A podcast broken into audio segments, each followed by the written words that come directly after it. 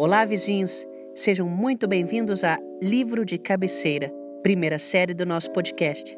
Aqui, nós te convidamos para uma caminhada pelos trechos de algumas obras da literatura nacional e internacional que nos inspiraram e nos inspiram até hoje. Nesse episódio, um trecho do livro Fim, de Fernanda Torres.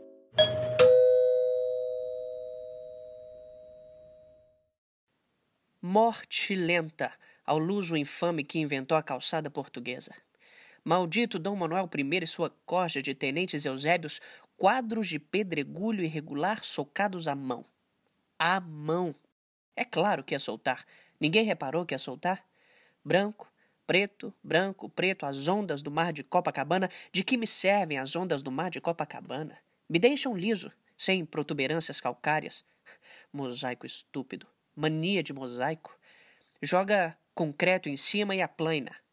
Buraco, cratera, pedra solta, bueiro bomba, depois dos 70 a vida se transforma numa interminável corrida de obstáculos. A queda é a maior ameaça para o idoso. Idoso, palavra odienta. Pior, só terceira idade. A queda separa a velhice da senilidade extrema. O tombo destrói a cadeia que liga a cabeça aos pés. Adeus, corpo. Em casa, vou de corrimão em corrimão, tateio móveis e paredes e tomo banho sentado. Da poltrona para a janela, da janela para a cama, da cama para a poltrona, da poltrona para a janela. Olha aí, outra vez, a pedrinha traiçoeira atrás de me pegar. Um dia eu caio. Hoje não. Um dia. Um dia já foi tão longe. Cruzei com o Ribeiro na Francisco Sá, nós não nos víamos há tempo. Ele disse pra gente se encontrar um dia desses. Morreu no dia seguinte. Que horror estava o caju, aquele forno de Auschwitz. As tumbas pareciam derreter. Passei mal no crematório, acharam que era emoção. Não deixava de ser. Estava ótimo o Ribeiro. Jogou vôlei até o último entardecer. Saiu da praia e apagou no banho. Infarto fulminante. Não tenho mais amigos vivos. O Ribeiro era o último. Eu tinha certeza de que ele ia me enterrar. Corria, nadava, parou de fumar aos 40 e se recusou a ficar broxa. A irmã acha que foi o Viagra. Comeu muita gente, o Ribeiro. Ele dava muita importância para isso. Antes dele foi o Silvio. Ou o Ciro. Não, o Ciro foi o primeiro. De câncer. Antes do neto e da mulher do neto. O neto não aguentava a Célia, mas morreu um ano depois dela, vai entender. Era insuportável a Célia. Depois de velha, então virou uma mulher amarga, ranzinza, feia. O neto não suportou a paz. Pensar que a Célia foi uma noiva gostosíssima devia ter morrido ali no auge. Se o neto soubesse, não tinha chorado o que chorou no altar. Homem é um bicho muito bobo. O Silvio partiu no fevereiro de carnaval.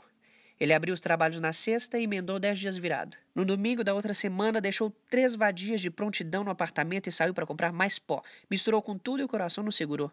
Encontraram o Silvio emborcado na lapa, perto da Mendiçá, com um lança-perfume na mão e cinco gramas de cocaína no bolso.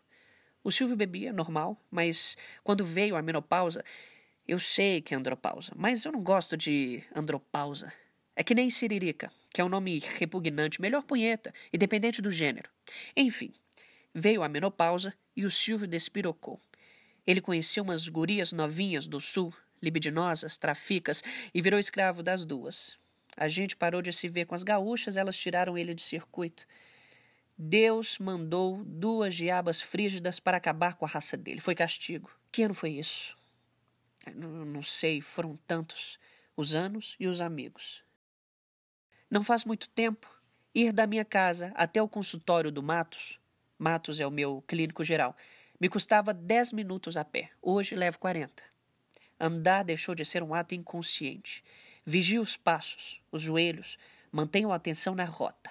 Tudo dói, pelas razões mais diversas, todas condizentes com a velhice. O Matos me mandou para mais de dez especialistas. Um quer operar a catarata, o outro a vesícula, todos me entopem de remédios. O Dr. Rudolph acha que minhas veias já não seguram a pressão do sangue. Planeja meter canículas na femoral, na horta. Fico quieto. Finjo que não estão falando comigo. São uns neuróticos esses médicos. Vaidosos, brutais. Queria ver um deles encarar a faca. Opa! Fezes caninas. Como se não bastasse. No meu prédio tem uma senhora que cria uns mini cães histéricos e de latido fino. Todo fim de semana ela viaja e deixa as bestas trancadas na área de serviço. Ainda denuncio a bruxa do 704 por maus tratos. Eu considero humilhante recolher cocô com um saquinho. Entendo os que deixam para lá. Só não aceito o sujeito mofar com um cachorro dentro do apartamento. Me arrependo de todos os bichos de estimação que tive. Infelizes, carentes, sujos.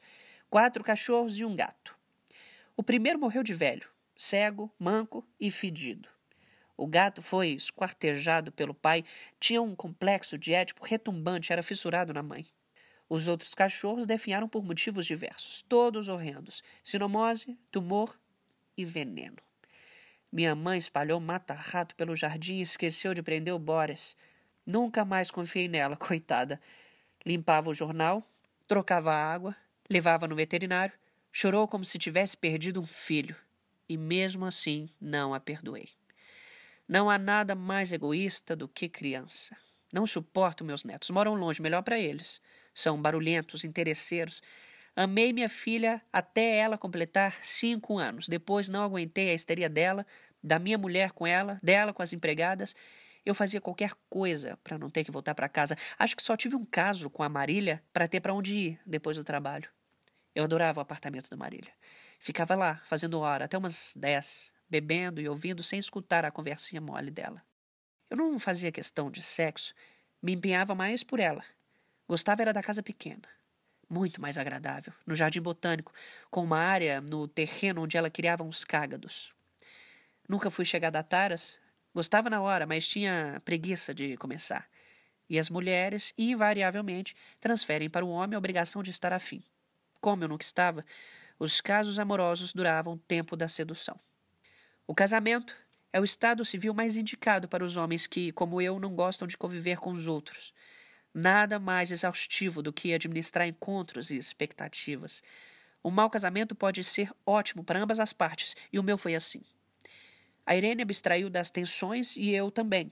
Vivíamos confortavelmente em dois quartos, tudo muito triste e civilizado. Um dia, ela se deu conta de que estava envelhecendo que aquela era a última chance de fuder e gozar e amar loucamente, aquelas coisas que mulher acredita que existem. Desconfio que foi a adolescência da Rita que tirou a Irene do prumo. Ela entrou para uma análise de grupo e deu para o Jairo, o gerente do clube. Foi chato.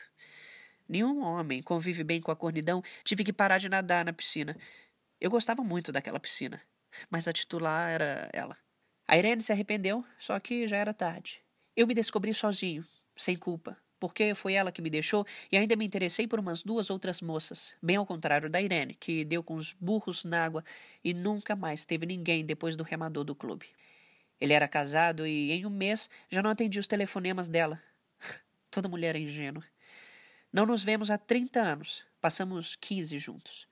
Comecei a ficar broxa com a Aurora, a segunda mulher que arrumei depois da Irene. Minto. A coisa já não ia bem com a Irene, mas com a Aurora foi definitivo. Sofri uns bons anos até que relaxei. Adeus, hormônios. Adeus, garotas. Adeus, silêncio penoso no quarto. Adeus, olhos piedosos. Serei franciscano. Sátiro e franciscano.